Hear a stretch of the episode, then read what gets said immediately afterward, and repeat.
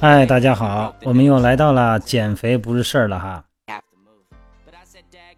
今天话题是什么呀？是日本。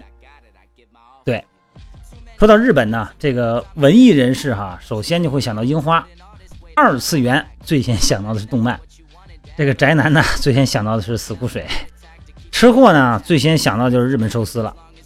而咱们减肥的话题呢，就一定会提到，在日本的街头，基本上你是看不见胖人。那你说相扑啊，那是另外，那是叫人叫文化，对，人那是一种哲学，咱不谈那个。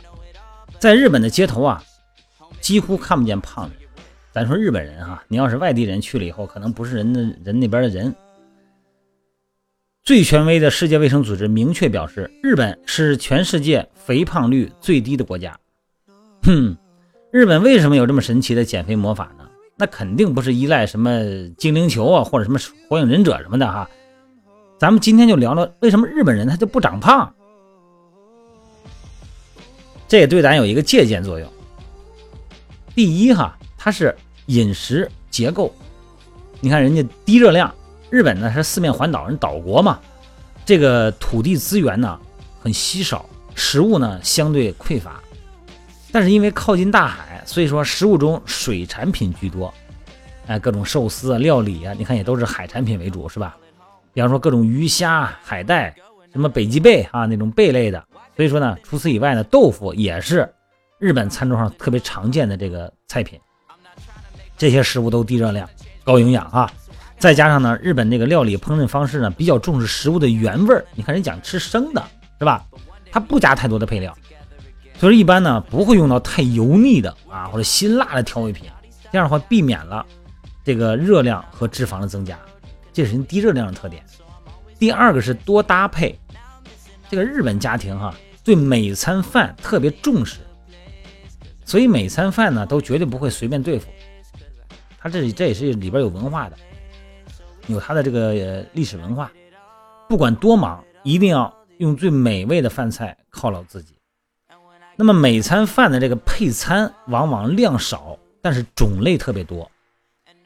你看日本有一个后生劳务省啊，他就说这个一天呢必须要吃足三十种食材啊，三十种，我的天！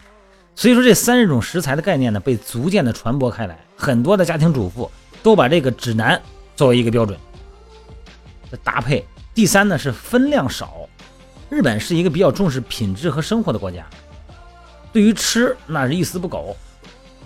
就以这个怀石料理为代表的日料，偏爱呢以小器皿做容器，一样一样的哈，每一样食物的量都特别少，哎，就算是这个酱萝卜之类的，也只有小小的两三块。我不知道大家知道不啊？这个日本的咸菜特别好吃，嗯印象会特别深。去一趟让你，哎，别的印象不多，就是咸菜特别好吃。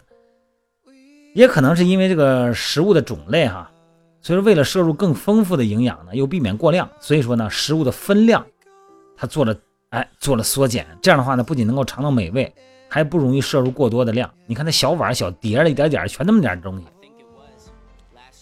再一个就是日本的这个便当文化是很出名的哈，甭管是小孩、学生、工薪阶层哈，每个人出门基本上都会事先带着便当，一般不会选择在外头吃饭。日本的家庭主妇们啊，也很乐意为家做出这个美味的这个便当，在他们看来，不外食就是不吃外边的饭才是最健康的生活方式。这你看，要不说是文化呢？这个日本啊，他这个成年结婚以后哈、这个女人啊，她一般是就妻子啊，妻子，她是在家里在操持家务的啊，她有咱们中国传统文化那个成分，她也就有这个时间去投入这个烹饪啊，去投入做饭，去投入料理。你像咱们这个都忙得跟什么似的，那哪有空啊？回来以后都挺累的。今天谁做饭，对吧？昨天我做了，今儿该你做了，要不就干脆外卖就得了。这都是一个，这都很多很多元素决定。再一个，日本人特别重视早餐，哎，讲究营养均衡，而且呢，它这个种类多，数量少。在他们看来啊，早餐是一天中最重要的一餐。早餐吃的丰盛啊，一天呢就会精力充沛，而且早上呢也是吸收营养最好的时候。为了缓解老龄化和这个少子化啊，日本对营养摄入和健康理念特别重视。大部分日本家庭的早餐都有鸡蛋呐、鳕鱼啊、熏火腿啊、什么海虾呀、紫菜呀、汤啊、米饭呢，哎，摆一桌子，嗯，看着都是真是挺来劲的哈。那咱们这好简单，豆浆油条，要不是包子，重庆包子、豆腐脑，我们海南是米线，然后就是豆浆，嗯，基本上就这样，好像没有什么可选择的。再一点呢，这个日本人啊，出门他们喜欢步行。你说那肯定不行，日本小啊，这么点地方，要骑自行车再闯出去，没有那么小哈。日本人喜欢步行，他们崇尚慢下来的生活态度。啊，你不能说日本东京哈和神户那那个那节奏跟跟穿梭子似的，说话呢彬彬有礼。平时出门呢，他们喜欢步行，这样的话呢，不仅能够欣赏到自然的风景。而且呢，还能健身。每天饭后走一个小时，他这个习惯。你看这个自行车哈，日本是一个全世界人口密度最高的国家，各种生活设施都特别集中，什么超市、学校、医院，一般都不会离得太远。所以说呢，除了走路以外呢，他们选择最多的出行方式呢，还有自行车。在日本街头啊，你会看到很多的自行车啊，自行车出行非常环保嘛哈，而且每天呢骑骑自行车对减肥呢也很有帮助。你看，现在咱们好多城市也都有自行车哈。你只要办了这个城市卡以后呢，呃，这个自行车你随便骑，你骑到那儿以后你甭管了，你别的乱撞就行哈。这样的话呢，给大家提供了方便，也提供了健身的方便，而且呢，也增加了绿色环保。再一个，你知道吗？他们这个政府是立法，日本这个厚生劳务省曾经出面主持过一个全民、全体国民受邀计划，这个法律啊明文规定走法律了。政府和企业在雇佣员工的时候，必须严格检测腰围，深入监督上班族的肥胖问题。而且很多公司也会积极响应国家号召，减肥已经不是一个你个体的问题了，而是国家大事、生存大事。像这一类的标语啊，在日本随处可见。所以这就是说一种企业文化、一种国家文化上升到这个层面了。你包括日本的这个食品安全，它给人的特点印象就是特别安全哈。呃，和日本的这个匠人精神可能有关，做事一丝不苟。所以说，事实上呢，日本对这个饮食安全这一块啊，确实非常重视啊，崇尚尽可能的吃天然的、接近原始状态的食物，尽量减少食物的烹饪方法。这种健康的食品呢，也是让他们这个胖人啊，这个肥胖率很低的一个重要原因。咱先不说日本其他的不好吧，这个各个民族嘛，都有他的这个不好的理由。这有很多的是意识形态和价值观的问题，咱不谈，咱互相借鉴世界各个民族呢这些优良的品质啊，为我们所用，让我们生活呢更健康、更快乐，让生活的环境呢更优越，而且呢给我们子孙后代呢创造出一个好的习惯，哎，树立一个好的榜样。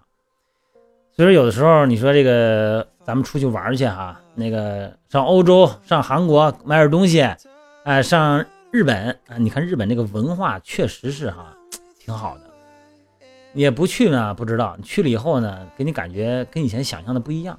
所以说呢，咱就说这个减肥这一件事儿，它一定不是一个训练计划和一顿什么减肥餐能够决定减肥的，它就是一种文化，一种生存的大环境啊，一种生存的小家庭的小环境所构成的一种文化。那么这种文化呢？它慢慢的呢，它会形成一个叫什么叫鄙视链条。对你像这个，包括发达国家，美国它也是一样。美国的上流社会呢，往往胖人也很少。为什么呢？因为他们会认为胖人呢，呃，他不是刻意歧视啊，他会认为，呃，你对自己不够检点，对你对自己呢不够有要求。那么在这个社会圈里边，那么他们呢会对你的。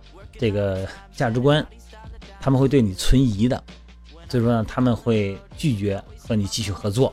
那么你的生意呢，你的生存呢，就面临着危机了。这种链条实际上咱们在中国也有，只不过咱们的国家呢刚刚发达过来哈，刚刚呢这个经济起步，呃，刚刚有了钱，我们呢可能更多崇尚的呢是物质享受哈。这个精神层面呢，咱们实际上已经提高很多了哈。好了，今天不再多说了，咱们说一说日本国家的好处哈。咱们也希望呢，咱们逐渐的从思维上，还是从行为上，也靠近这些发达国家的意识形态，好吧？好了，今天咱们就聊到这儿了啊！好，各位早点休息啊，拜拜。